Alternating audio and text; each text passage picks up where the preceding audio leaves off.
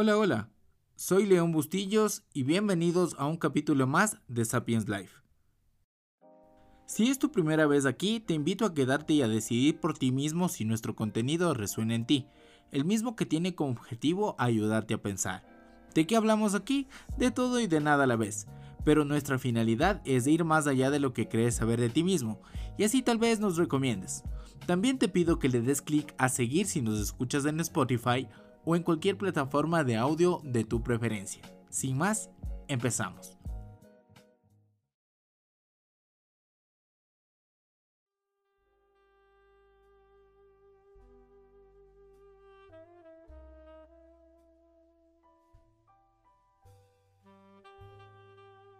Hola y sean bienvenidos a un capítulo más de Sapiens Life.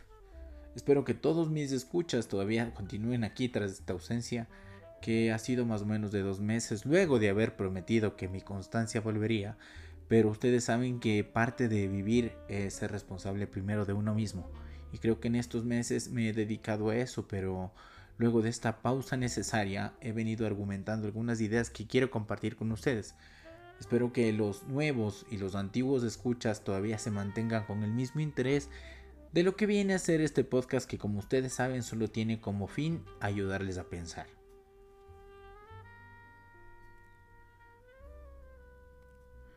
A veces nos olvidemos que convivir con los demás es una tarea compleja, pues damos por sentado que la mayoría de personas están sintonizadas con nuestra personalidad pero por más positivos que seamos, esto rara vez sucede. Según Daniel Goldman, padre de la inteligencia emocional, la empatía es una de las principales habilidades que nos ayudan a conocer y gestionar las emociones de los demás. La empatía nos ayuda a comprender el mundo emocional de las personas que nos rodean. A pesar de esto debemos entender que la individualidad es un ingrediente principal de nuestra esencia, y eso también es parte de la empatía. Ser tú mismo, aunque para los demás no seas lo que esperan, siempre vamos a estar en una posición inevitable. Ahora, imagina que incluso en una victoria electoral aplastante en la que un candidato obtiene el 55% de votos y el otro se queda apenas con el 45% de que la población desearía que alguien más fuera el ganador, en este ejemplo podemos darnos cuenta de que siempre vamos a estar en una posición inevitable. Nuestro índice de aprobación en la familia, en los amigos y en las personas con las que trabajamos probablemente no sea mucho más alta. La verdad es que cada uno tiene su propio conjunto de ideas con las que evalúa la vida y nuestras ideas no siempre coinciden con las de las demás personas. Sin embargo, por alguna razón la mayoría de nosotros luchamos contra el hecho inevitable de esta situación. Nos enojamos, nos lastimamos o simplemente nos frustramos de otra manera cuando las personas rechazan nuestras ideas, nos dicen que no o nos dan alguna forma de desaprobación. Cuanto antes aceptemos este inevitable dilema de no podernos ganarnos la aprobación de todos los que conocemos, más fácil se volverá nuestra vida. Aceptar que no somos lo que los demás esperan en lugar de luchar contra este hecho desarrollará una perspectiva útil para ayudarnos en este viaje de vivir. En lugar de sentirnos rechazados por la desaprobación, podremos recordarnos a nosotros mismos que está bien. Podemos aprender a sorprendernos gratamente, incluso agradeciendo que cuando recibimos una desaprobación, está bien. Encontramos que hay muchos días en los que experimentamos halagos y reproches.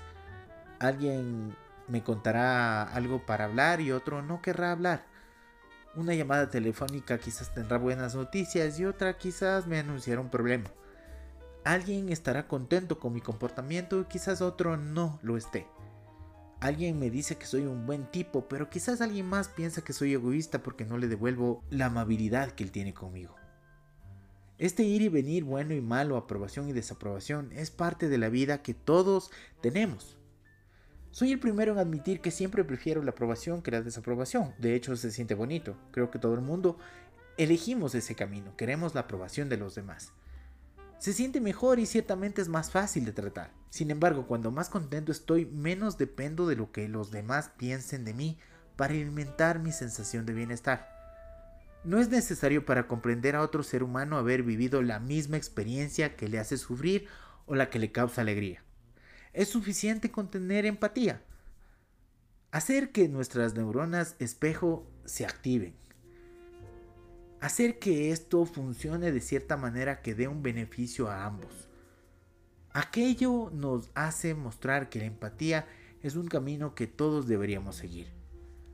Es un camino que nos muestra el día a día simplemente siendo un poco más humanos.